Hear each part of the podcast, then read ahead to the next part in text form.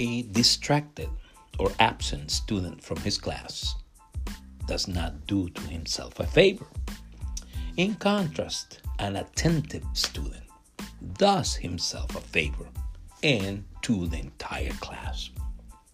A student who is attentive to his class can learn a lot and allow others to learn the teachings taught by his teacher.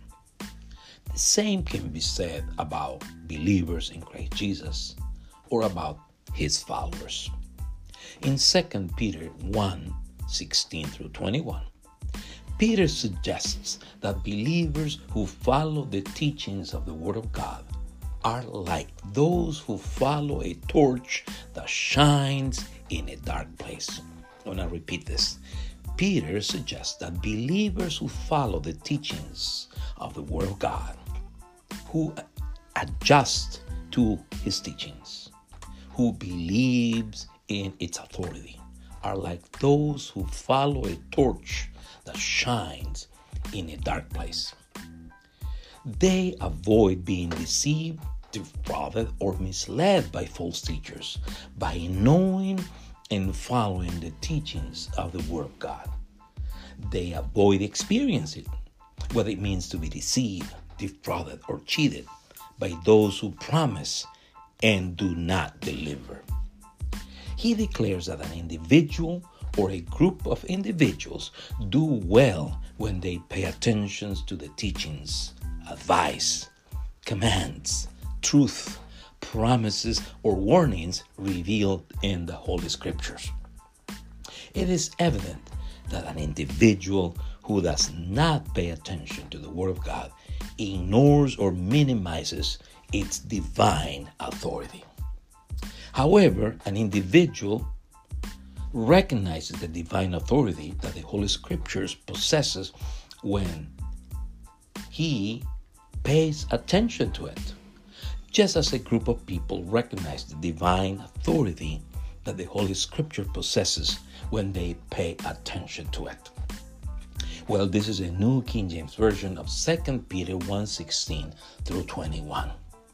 For we did not follow cunningly devised fables when we made unto you the power and the coming of the Lord Jesus Christ, but were eyewitnesses of his majesty. For he received from God the Father honor and glory when such a voice came to him from the excellent glory. That is my beloved Son, in whom I am well pleased. And we heard this voice which came from heaven when we were with him on the holy mountain. And so we have a prophetic word confirmed, which you do well to heed as a light that shines in a dark place until the day dawns and the morning star rises in your hearts. Knowing this first, that no prophecy of the scriptures is of any private interpretation. For prophecy never came by the will of man, but holy men of God spoke as they were moved by the Holy Spirit. Now this is the New Living Translation of the same passage, 2 Peter 1:16 through 21. For we were not making up clever stories when we told you about the powerful coming of our Lord Jesus Christ. We saw his majestic splendor with our own eyes. When he received honor and glory from God the Father, the voice from the majestic glory of God said to him, This is my dearly beloved Son, who brings me great joy. We ourselves heard that voice from heaven when we were with him on the holy mountain. Because of that experience, we have even greater confidence in the message proclaimed by the prophets. You must pay close attention to what they wrote, for their words are like a lamp shining in a dark place until the day dawns and Christ, the morning star, shines in your hearts. Above all, you must realize that not prophecy in Scripture ever came from the prophet's own understanding or from human initiative. No, those prophets were moved by the Holy Spirit and they spoke from God. The portion that I have read is part of the second letter of Peter to the believers who were scattered from the promised land due to the persecution because of their faith in the Lord Jesus Christ.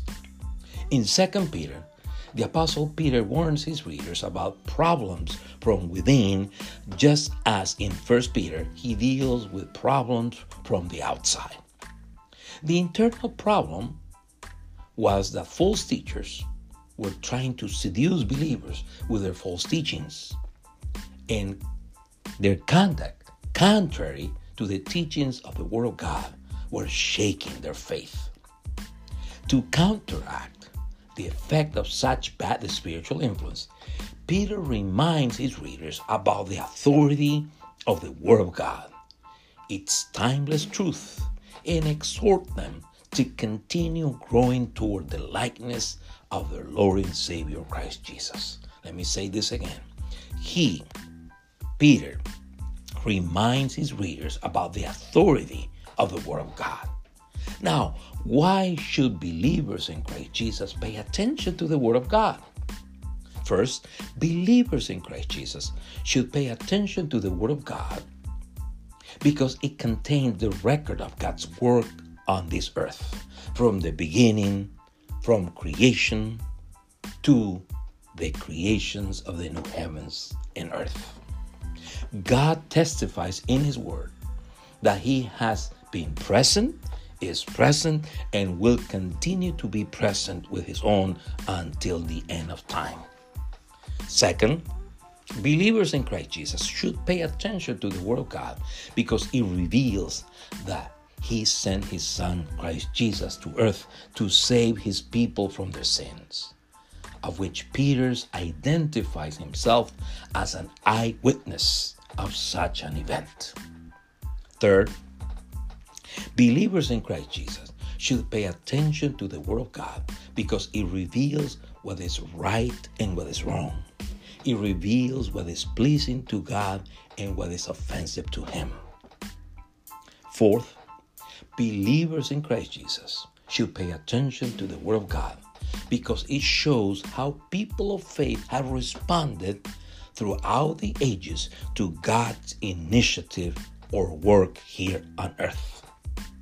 Fifth, believers in Christ Jesus should pay attention to the Word of God because of the divine authority it possesses.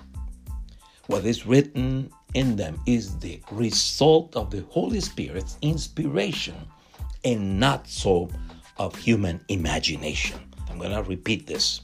What is written in the scriptures is the result or the product of the Holy Spirit's inspiration and not so of human imagination. So if you and I read the Psalms, in the two letters written by Peter you and I will discover that both Peter and King David, or King David and Peter, believed that God guided those who desired and sought his guidance.